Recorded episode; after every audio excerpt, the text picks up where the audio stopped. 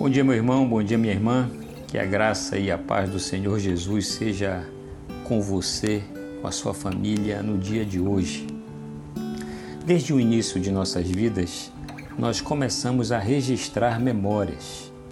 E essas memórias, essas lembranças, elas são muito importantes para o desenvolvimento aí de outras funções cognitivas. Um grande exemplo disso é a fala, que é fruto de meses de observação, de recordação, dessa interação com os pais que acaba produzindo nas crianças essa capacidade de memorizar as palavras e aí conseguem reproduzi-las. Schopenhauer vai dizer que a memória tem um poder tão forte sobre nós que elas são capazes de produzir em nós esperança e otimismo para viver a vida. O assunto da nossa reflexão nessa manhã é exatamente esse: de como as nossas experiências com Deus no passado podem nos ajudar a ter um comportamento esperançoso e otimista no presente.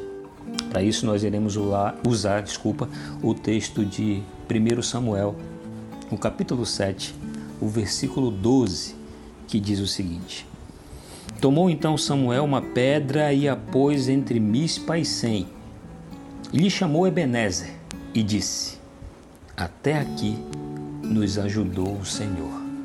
O contexto aqui, você sabe, é uma vitória impressionante do povo de Israel contra os filisteus, seus filisteus, seus inimigos.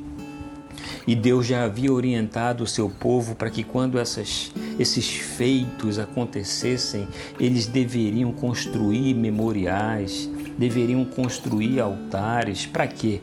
Para que aquelas construções os fizessem relembrar de como Deus foi com eles de como Deus agiu entre eles. Eu sei que você já deve ter tido experiências incríveis com Deus. Eu sei que Deus no passado foi extremamente generoso com você, agindo de maneira sobrenatural. E eu também sei que o estresse do dia a dia, as preocupações, acabam tendo essa função de sufocar essas experiências que tivemos com Deus no passado, que tem o propósito de ajudar nessa construção na imagem de um Deus presente, de um Deus que se importa, de um Deus que atua, de um Deus que age no meio do seu povo, não somente agiu, mas que continua agindo na vida do seu povo, entre o seu povo. E o que eu gostaria de fazer com você nessa manhã é de exercitar essa habilidade de trazer à memória as experiências que eu e você já tivemos com Deus no passado. Porque essas experiências que tivemos com Deus no passado ajudam na construção desse fato de um Deus presente, de um Deus que continua agindo no meio do seu povo. E se eu e você fizermos isso, chegaremos à mesma conclusão que o Samuel chegou, lá no final do versículo, onde ele diz: Até aqui nos ajudou o Senhor.